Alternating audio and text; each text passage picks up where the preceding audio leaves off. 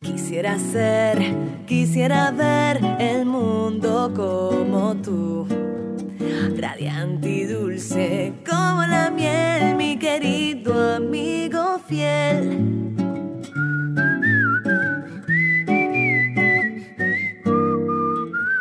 Saludos a todas y todos, bienvenidos al primer episodio de Tu amigo fiel. En este podcast conversamos sobre mascotas, cuidado, alimentación, entrenamiento, en fin, de todo un poco sobre nuestros amigos fieles. Les saludo su anfitrión, Pete Valle, conmigo está la estrella de este programa, el doctor Jonathan González, director veterinario de la clínica Your Pet Vets, Bel Air en Houston, Texas. ¿Cómo está Jonathan? Bien, bien, gracias, gracias Pete, esa tremenda introducción. Pues es que eh, aquí la, eh, aquí la gente debe escucharte a ti. Yo aquí lo que hago es apretar botoncitos. No, no, no. Eso es importante. Eso yo no, esa parte yo no sé. ¿Y cómo están las cosas? ¿Cómo está eh, para eh, la, gente allá afuera? Para que sepan, el, el, doctor Jonathan González no solamente es médico veterinario, sino también tiene un zoológico en su casa. ¿Cuál Es, ¿El zoológico está compuesto ya de, de, de cuántos animales, Jonathan? Pues no sé el número, pero puedo decirlo todo. Eh, tenemos dos cabros. Em, entonces, dos caballos grandes y un mini horse. Em, tenemos cinco gatos ahora mismo y un perrito. ¿Cinco gatos? Sí, sí, mano. Eso es poquito, en verdad, no está tan mal. Pero, ya saben que le pueden hacer preguntas también de, de cabritos, de caballos, porque el hombre tiene experiencia a, diario con este tipo de animales. Así que, sí, sí. bueno, este es el primer episodio para que conozcan cuál es el plan. El plan es que vamos a estar contestando sus preguntas. Para hacernos las preguntas, simplemente se pueden dirigir a nuestra página de Facebook, Tu Amigo Phil Podcast, o escriban en su navegador tu, tu amigo podcast.com y ahí mismo llegan a la página de Facebook y nos envían un mensaje. Pues el, la pregunta puede ser escrita o también pueden dejarnos un voice message si quieren que eh, su mensaje, su pregunta salga al aire. Así que ya lo saben, pueden hacer su, todas sus preguntas sobre todo tipo de mascotas que estamos aquí. Bueno, Jonathan está aquí para contestársela, yo solamente estoy aquí para leer la pregunta. Eh, y apretar botones. Y apretar botones. si no se aprietan los botones, esto no sale. Este no, no, sí, bueno.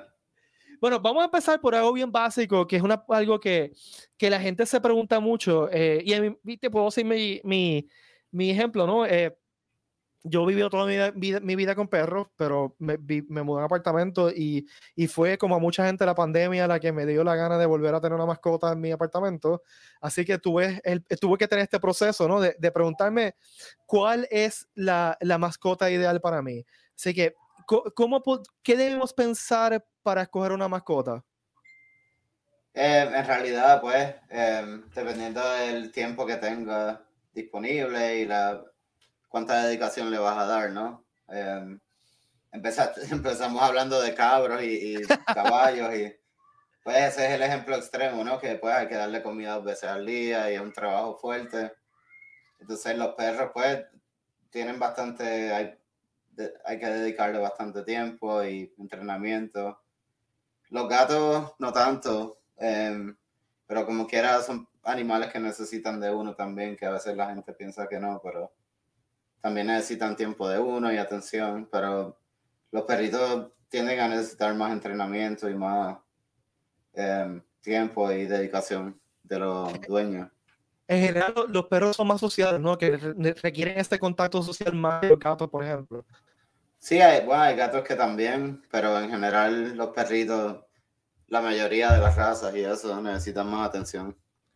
Yo, yo conozco gente que, que el gato es tan independiente que lo dejan overnight solo el gato. O sea, le dan suficiente comida y el gato se queda chilling toda la noche. Par días, par días, en verdad. Yo, yo, no me atrevería a hacer eso con mi perro porque mi perro sé que va a sufrir estando mucho tiempo eh, solo. Eh, sí, sí. Así los, que gatos, ah, los gatos a veces necesitan algo que está de moda que se llaman outdoor enclosure, que es como, que es como, pues, como un outdoor patio con que está cubierto por pues, barreras y, metal y formas de mantener los gatos adentro, ¿no? Como wire.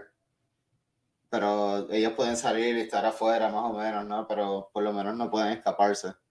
¿Tú, ¿Tú recomendarías eso para un gato que es indoors? O sea, que es un gato que está usualmente dentro de la casa, que le, que le prepara un enclosure así.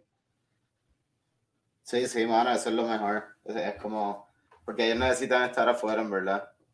Los gatos en un apartamento solo no es bueno tampoco, en una casa. Eh, Es que uno, uno- piensa que un gato, más que un perro, ¿no? Un gato todavía tiene mucho instinto de, de, de felino salvaje, ¿no? Lo- lo- Los, gatos fueron Sí, sí. eh, domesticados mucho antes, mucho después, perdón, que, que los perros. Los perros son más acostumbrados a, a, la interacción humana y los gatos a veces pues, necesitan ver pajaritos y, y sentirse que, Sí, sí, que de seguro. que van a atacar y, y que van a comer lo que, va- lo que atacaron y eso. Sí, sí. Necesitan más actividad física y más. Pues, O sea que en general, eh, tú, si, si alguien tiene, alguien va donde ti y te dice, quiero un perro o un gato, en general, pues eh, la consideración de tiempo es bien importante, ¿no? De, de cuánto tiempo le vas a dedicar. eh, y también me imagino el espacio, ¿no? Un, un perro normalmente requiere más espacio que un gato. Me corrige si estoy diciendo no, algo horrible. pues depende, depende del tamaño del perro, ¿no? Hay perros de 5 libras a 120, 150 libras, ¿no? Y hasta más. Sí. Así que pues depende del, del- la- de la mascota y la, raza y cuán grande se va a poner. Pero en general los gatos pues necesitan menos espacio porque nunca son más de 12, 15 libras. Entonces, si, si, si una persona quiere un perro, por ejemplo, eh, ¿qué consideraciones debe tener eh, eh, para qué raza escoger, no? Este, por ejemplo, si tiene niños o no, ¿qué tú le recomendarías? Eh, eh, si vive en una casa o un apartamento, en general, ¿qué tú le recomendarías? Pues en verdad em, no hay mucha diferencia, ¿no? Y, hasta si es nene o nena, el perro tampoco importa mucho, solo que el macho va a ser un poquito más grande, pero siempre hay, pues, eh, diferencia en eso, pero en, en general em, los perros más grandes sí, pues hay, hay razas que van a tener un poco más eh, tendencia a, a ser agresivos y pues eso hay que leer cuál, cuál raza vas a comprar, pero en general casi todos los perros con buen entrenamiento son buenos. Eh, Es un, un buen punto que creo que podemos abundar un poquito más. La, la gente eh, tiende a pensar que la raza X es muy, muy, eh, eh, qué sé yo, muy peligrosa o, o, o debes evitar esta raza X, pero tú estás mencionando algo que yo creo que es importante que la gente eh, eh, entienda. Todos los perros necesitan entrenamiento y todas las razas son buenas si están bien entrenados y si están en un buen Sí, sí. ¿no? claro. No, claro, eso es lo, lo más importante, ¿no? Y ahí es que viene lo del tiempo y tener la dedicación para entrenarlo. Sí, hay gente que dice, o sea, el, el caso clásico de, de, de perros así, que, eh, tipo, qué sé yo, eh, Rottweiler, algo así, que la gente le tiene miedo. Y, y en verdad es que el perro, el perro actúa dependiendo de, de su ambiente, cómo ha sido entrenado y cómo ha vivido, ¿no? Sí, claro. No, las experiencias que tienen eh, a cierta edad son bien importantes, es lo que van a recordarse como adultos. O sea, que estoy diciendo que, que, que hasta las experiencias de Poppy pueden cambiar cómo es un perro después. En Sí, sí, con- sí, de las 6 a las 8 semanas, ya desde bien chiquitos ellos ahí es que van aprendiendo. Y se le queda esa memoria entonces hasta, hasta adultos. Sí, sí, de- sí, le pasan ciertas cosas a esa edad, por eso es que es importante las visitas de vacunas, que estén tranquilos, cómodos, que se le den muchos treats y que no escuchen ruidos de otros perros gritando, llorando, que no haya mucho ruido en el lobby, que haya un ambiente así contento, hasta eso importa. Y tú notas perros después en el veterinario que están bien con miedo y eso, porque nadie se tomó el tiempo de darle un- una experiencia buena, ¿no? Oh, eso está bien interesante, es algo que yo jamás había- ni había pensado, ¿no? Esa primera experiencia de perro tiene esta chaveta de que no, nunca, no quieren volver al veterinario nunca jamás. Sí, sí, no, exacto. Eso, eso es bien importante, esa primera visita y cómo el, ve- el veterinario se toma el tiempo y le dan buen, ¿sabes? Y la- la- los dueños también se tienen que sentir bien porque ellos saben. Entonces, ¿qué, ¿qué, tú recomendarías para una persona que va, tiene un puppy o un, un kitten y va por a un veterinario? Que, que, llame antes, que cuando haga la cita le explique que esta va a ser su primera visita eh, de esta mascota para que ellos estén listos con, y, y, quizás le den un horario donde no haya mucha gente, eh, etcétera. O sea, que, que, tú crees que es algo que uno debe comunicarle siempre al veterinario antes de llevarlo por primera vez. Sí, eso en general tú siempre quieres la primera cita del día o después, de la, después del almuerzo, como cualquier doctor. O sea, que son citas eh, que, que hay menos gente, ¿no? Sí, sí. Antes que haya, se haya backup o un revolú de gente en el lobby. Eso Pero... Está súper interesante yo no lo pensé con mi perro y, y, no sé si mi perro está traumatizado por vida. eh, mira, pues hay algo que se llama Fear Free y nosotros estamos certificados y yo como individuo también. Y es como todo un protocolo de cómo manejar la, a, a, los perritos, las visitas, desde antes de llegar, cómo se transporta, cómo uno lo, los trata, ¿no? Y pues eso es bien importante y darle muchos treats y pues eh, no, no hacer, no rushear así la, la visita y los, la, los clientes y pues tener un, una buena conexión con el perrito. O sea, que es un entrenamiento especial que, que, que toman las la clínicas veterinarias y, y, los veterinarios para, para darle esa, esa, esa experiencia al perro o a la sí. mascota. Sí, sí. Uno se puede certificar. Ah, eso, eso, eso tampoco es bien nítido. Sí, mano, que si tú buscas y lo, le preguntas al veterinario si está certificado, pues sabes que la experiencia va a ser mejor. ¿Y, ¿Está certificado Fear Free? ¿Qué se llama? Fear. Sí, es Fear Free Certified. Pues ya saben ustedes allá afuera que cuando te, vayan a veterinario pregunten están Fear Free Certified, que es garantizado que tienen entrenamiento para darle una buena experiencia a tu mascota, especialmente esa primera visita al veterinario que puede ser eh, traumática. Sí, ¿Qué, ¿Qué, tú recomiendas que una persona debe tener en su casa o, o debe comprar antes de traer esa mascota a la casa? ¿Qué, qué debe tener ready la persona antes de, de traer la mascota a casa? Pues comida, de seguro. no, no, no. Um, pues los bowls, para el agua, la comida, los una camita, ese es el crate, es importante porque el crate es como el cuarto del perro donde va a ir a, acostarse, donde vas a entrenarlo a que no vaya al baño por la noche. Um, entonces, juguetes de seguro, juguetes para masticar. Eh, hay unos que se llaman bully sticks, eh, B-U-L-L-Y sticks, S-T-I-C-K-S, que son bien buenos para que masquen. Pues y un collar y un leash, obviamente. Los bully sticks son eh, palitos, o sea, son este, eh, literalmente sticks. Sí, o sea, es como tendón de eh, toro deshidratado, por eso se llama okay. bully. Oh, que yo no sé por qué pensé en bully de el otro de, tipo de, de bully. Sí, sí, sí, sí, de, de pelear, de pelear. Sí, sí, pues eso, eso es el más común que hay por ahí, más, más que los palitos. Y es una forma de mantener a tu perro entretenido y no te come de casa. que correcto, correcto. Sí, sí, no, y, y, eso hay mucho puppy proofing, entrenamiento, que eso yo creo que en el próximo episodio vamos a hablar más de eso. Sí. Eh, yo tuve esa experiencia, yo nunca había tenido un perro indoors, bueno, no sé, eh, y tuve esa experiencia de hacer potty training y, y puppy proofing en la casa, y fue una experiencia interesante porque hay cosas que uno no, no piensa. Que, que, sí, hay un montón, un montón de cosas.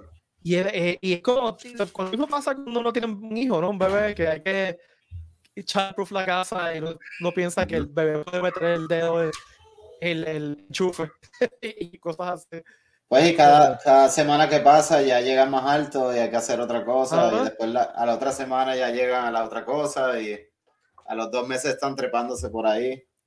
Ya, no, ni, ni pueden caminar y se trepan a, sí, a todos lados. Uno no lo espera. Sí, no. Pues así, así, mismo, así mismo son los popis. Sí, y crecen más rápido que los humanos. Eh, eh, se, bueno. El desarrollo es mucho más rápido. sí, eso es bueno. Es bueno y malo, ¿no? Pero, pues, pues por, ahí, por eso es que hay que tomarle muchas fotos y, eh, pues tener siempre muchas fotos de que son chiquitos todo el tiempo, tomarles fotos en lo que crecen y disfrutarlos porque pues pasa rápido el tiempo cuando son popis y, y cada cosa que uno hace le impacta el futuro también. Sí, y es una buena recomendación porque crecen bien, bien rápido. Uno está con ellos todos los días y no nota el cambio. Y es después cuando ves las fotos que tú dices, diache, qué, qué diferente se veía de Poppy, ahora está más largo, más este, diferente. Sí, sí, porque uno ahí, ah, que limpiar los accidentes y esto y lo otro y el ruido, pero después, ah, mira, qué, qué bonito era. sí. Al accidente no le toma fotos, pero al, al bonito sí. Pero eso es cierto que, no, que nos pasa con todo, porque también pasa con los hijos. Uno, uno no recuerda los momentos así de limpiar pañales. O sea, cuando uno piensa en un hijo pequeño, uno piensa en los momentos cool, no los momentos de, de vómitos y de Y luego pasa con los perros, uno, yo, el cerebro como que te protege. Sí, mano, así mismo, ¿eh? Y pues lo, lo, otro es que hoy en día, pues, o hay empty nesters o los millennials no, no quieren tener hijos. Entonces tienen perritos. O sea que en los últimos 10 años yo he visto el cambio de cuando los perros se han convertido en personas, ¿no? Poco a poco.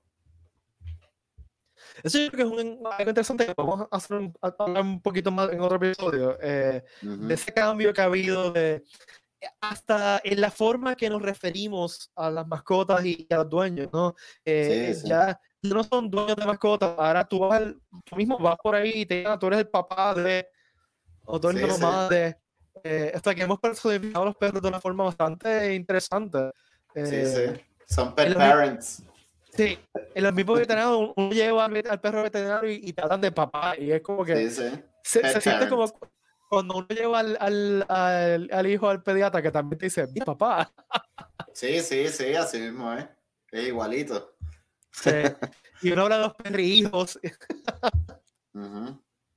Y la gente me dice, la gente me dice a veces, ah, yo nunca pensé que iba a tenerle tanto cariño a un perrito, pero pues es que han, han ido, han ido evolucionando con nosotros, ¿no? Sí. No, y, y también ha habido un cambio de, de, de, de, cómo tú interactúas y cómo tú compartes la experiencia con tu mascota, con, con esta gente. O sea, hace 20 años atrás, si tú le tomabas dos fotos a tu perro, era mucha, o sea, yo, la perra que tuve en infancia, si tenemos cinco fotos de ella de 16 años que vive con nosotros mucho. Ahora tú tratas de incluir al, a tu mascota en tu experiencia de vida, tomándole fotos, compartiendo en social media. Eh, sí, así que, sí. que, que, que, están más envueltos en el day-to-day de, de, todo el mundo y también de, de cómo tú, tú compartes eh, tus actividades diarias con otra gente. Sí, mano, y, y, y las medias que hacen, las almohadas, la, la sábana. La... Le puedes poner la cara a tu perro a la camisa, a lo que sea, mano. Bueno, tu sobrina perruda, uh -huh. yo le regalé a su madre unas medias con la carita de ella. Ahí está, mira, y yo ni sabía. que... Ahí está. ¿Viste? Que es bien común. sí, sí. No, y la gente le tiene eh, cuentas de social media a los perros y a los gatos. Sí, y, sí. Instagram. Sí, sí este, lo cual es, cuál, cuál es nítido, porque es como integrar a tu mascota más a, a, tu vida social en una forma interesante, ¿no? O sea, no tienes que salir con... No es como que voy a ir a casa de los panas con el perro, sino que compartes la experiencia con tu círculo de amigos a través de social media.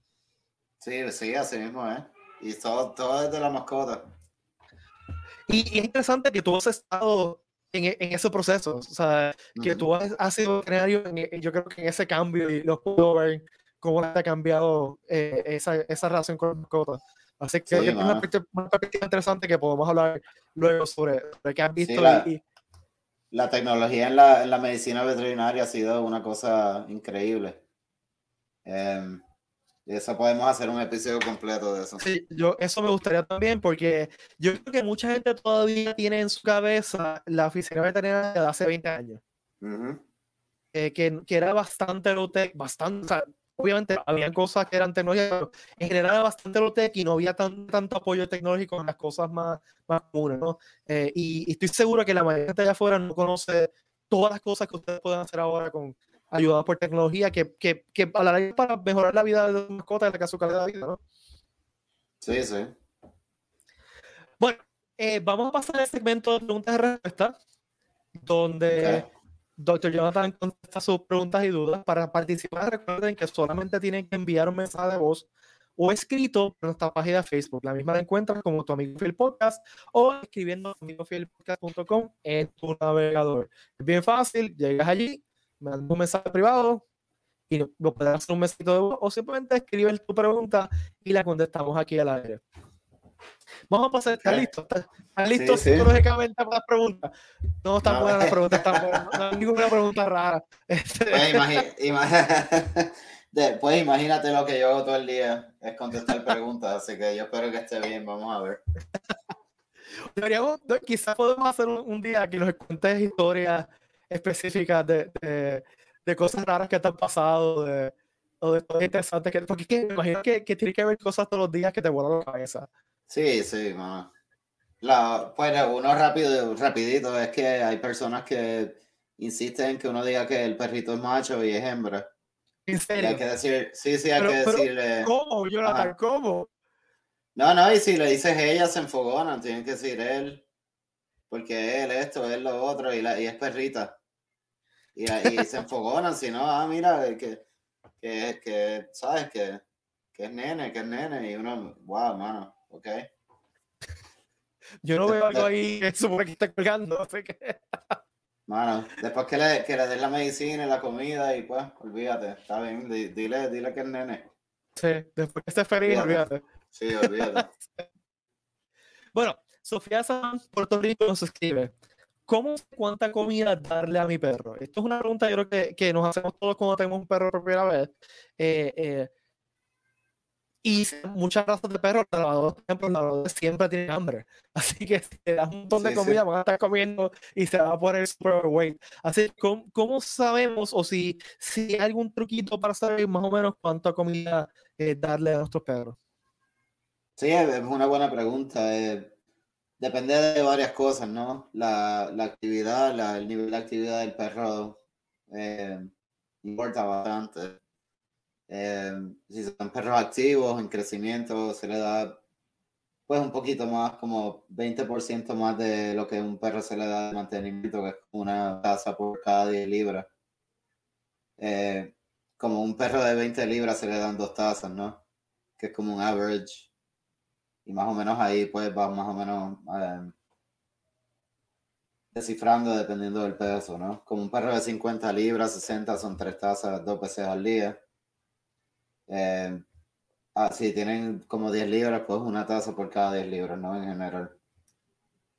O sea, que una taza por 10 libras, Dos veces una- al dos día. veces al día. Dos veces al día. Sí. Ok. ¿Y, y cómo, o sea, y qué, qué uno puede estar chequeando para saber si está dando de menos o de más? Pues la, si chequear las costillas, si no le ves las costillas, pero se las sientes bastante bien, eh, está en buena condición física, más o menos, es buena, es una buena forma de, de hacerlo rápido así en la casa, que uno más o menos sabe. Si no le sienten las costillas, pues está demasiado sobrepeso, ¿no? Yo, yo lo he leído, y corrígeme si esto lo estoy diciendo mal, que tú te pones más o menos la mani- los deditos pulgares en la, en la columna vertebral y le vas chequeando las costillitas a los lados. Sí, sí, pues estoy enseñando mi mano, ¿verdad? Entonces están los, los dedos aquí, entonces están los nudillos. Ajá. Los los- si sientes los nudillos, está muy flaco el perro, ¿no? Quiero Oh, sentir ok. más como los dedos acá. O sea, eso está buenísimo. O sea, que te- es como si te frotaras la mano y si sientes los nudillos que se sienten más, mucho más prominente es que está muy flaco. Y si Correcto, sientes los, de- si sientes los deditos está, está bien. correcto. Y si no sientes nada es que está gordito. Sí, sí, sí, sí. Si es como la palma de la mano, pues está muy gordo. Eso, eso está buenísimo. Así que ya Sí, saben sí. cómo saber si su perro está muy, muy gordo, muy flaco. Y es una cosa que podemos hacer de vez en cuando para ver, para ver cómo está. Eh, Claro, sí. eh, y, y ya saben que 10 libras, eh, una taza por cada, por cada 10 libras más o menos, pero si son, más, si son más activos o son popis, pues hay que dar un poquito más. Sí, como un cuarto por un cuarto más, como pues dos libras más, si son bien activos. Como, perdona, como eh, media taza más por cada 10 libras. Si son bien activos, si están en crecimiento, pues como taza y media por 10 libras. Más o menos. Dos Bueno, veces vamos, a al día. pasar, vamos a pasar a la- segunda pregunta. Eh, sí, desayuno y cena, por favor. Luis de las Texas nos escribe: Mi perrita pasa todo el tiempo ladrando, todo el día Ah, ladrando. ¿Qué puedo uh-oh. hacer para controlar su ladrido? Eh, bueno, lo- los perritos ladran por varias razones, ¿no? A veces por jugar o en defensa o a veces solo para, para decir hola. Eh, a veces los puppies ladran para buscar la atención del dueño, ¿no? También.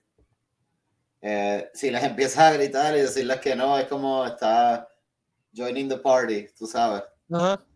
Como si estuviera ladrando también. Sí, sí, sí, porque la gente a veces, ah, cállate, cállate, para de ladrar y el perro, wow, wow, tú sabes.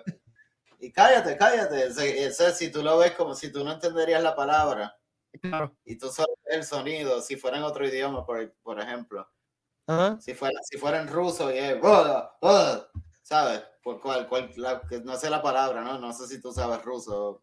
Ajá. No. pero no, pero lo que dice es, o sea, el perro no, no conoce la palabra. Lo que está Correcto. es Viendo al dueño ladrar. Exacto, lo que estaba oyendo el sonido y también la actitud, ¿no? La actitud es como de, de fuerza. ¡Ugh! Exacto, exacto. Y, y pues el perro lo que quiere es seguir ladrando con el dueño. Eh, o sea que eso no es bueno hacerlo. Eh, hay gente que pues usando treats lo que, lo que se hace es pues eh, llamar la atención del perro con algún treat bueno, ¿no? Que sea, que huela muy, muy bien, muy fuerte, ¿no? Eh, hay muchos treats comerciales o hasta si, si eh, con tocino cocinado también que huele muy bien, lo mezclas en, un- en una bolsita con Cheerios ¿Mm? y, lo- y los usas para entrenar, ¿no? Entonces, ya, entonces el perro asocia su nombre con venir a donde uno y coger un treat y sentarse y callarse en vez de ladrar. Hay gente que usan clickers también, que en verdad no están muy mal, molesta a uno más que nada, pero los clickers no, no es mala idea.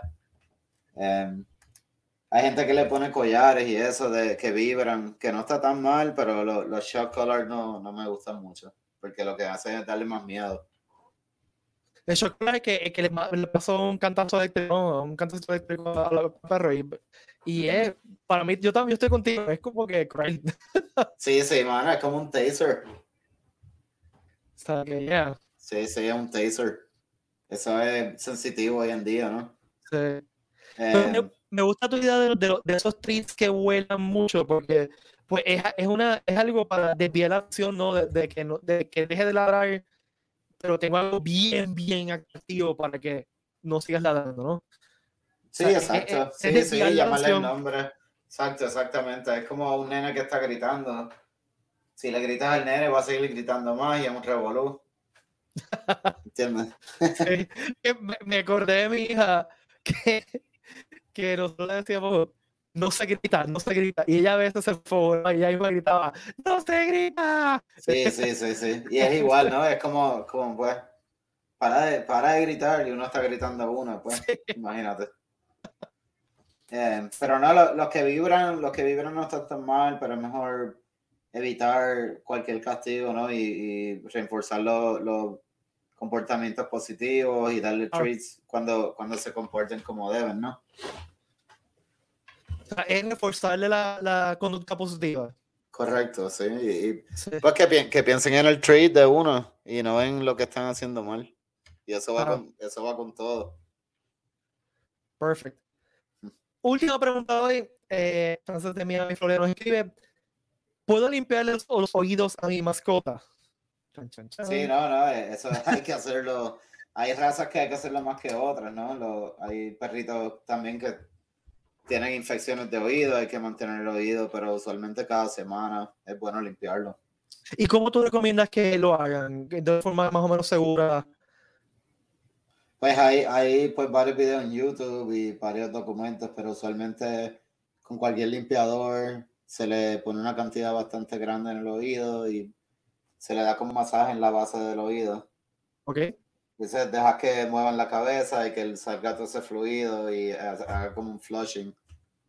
Y la limpias afuera con, con una bolita de algodón. Ok. Pero nada de, nada de Q-tips ni... básicamente usar líquido para flush, ¿no?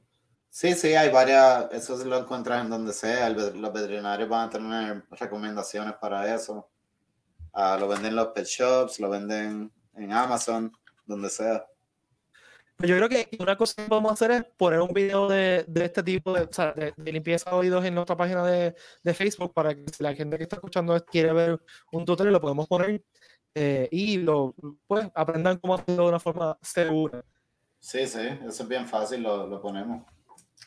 Y hay perros, como, como tú dices, y obviamente los perros que tienen orejitas abajo, pues son más susceptibles A, a, a, infecciones de oído, así que hay que estar más pendientes de eso que, que los perros que tienen orejitas así. Si tienen mucho pelo y le ha dado infección antes, bueno, sacárselo. Si tienen pelo pero nunca le ha dado problemas, no, no importa en verdad si se los arrancan o no. Pero los perritos que los, los que han tenido infección, pues bueno, eh, arrancarle los pelos porque los pelitos en el oído van a contribuir a la infección. Ok. Sí, porque, porque acumulan cosas, ¿no? Este, bacterias y... Eh, hongo, bacterias, eh, humedad, humedad, eh, y más, más, más oscuro todavía, entonces eso le, le da más, un mejor ambiente a, los, a las bacterias, a los hongos a crecer. Perfecto. Bueno, amigas, esto es todo el tiempo que tenemos para ustedes hoy. Recuerden que pueden ser parte de este equipo enviando sus preguntas, sugerencias y comentarios a tu tuamigofielpodcast.com, amigofielpodcast.com o búscanos en Facebook tu amigo fiel. Jonathan, ¿cómo puedes contactar tu clínica, Your Pets, tu Pets Pet eh, pues en la página eh, tenemos ahí las diferentes oficinas, está la de Bel allí. Eh, eso básicamente de ahí, pues, eh, mi email también es jonathan.g at yourpetsbets.com. Perfecto. Nos despedimos hasta la próxima y recuerda que si le das amor a una mascota, esta será siempre tu amigo Nos vemos. Gracias, Jonathan. Ah, de nada. Ahí nos veremos pronto. ¿eh?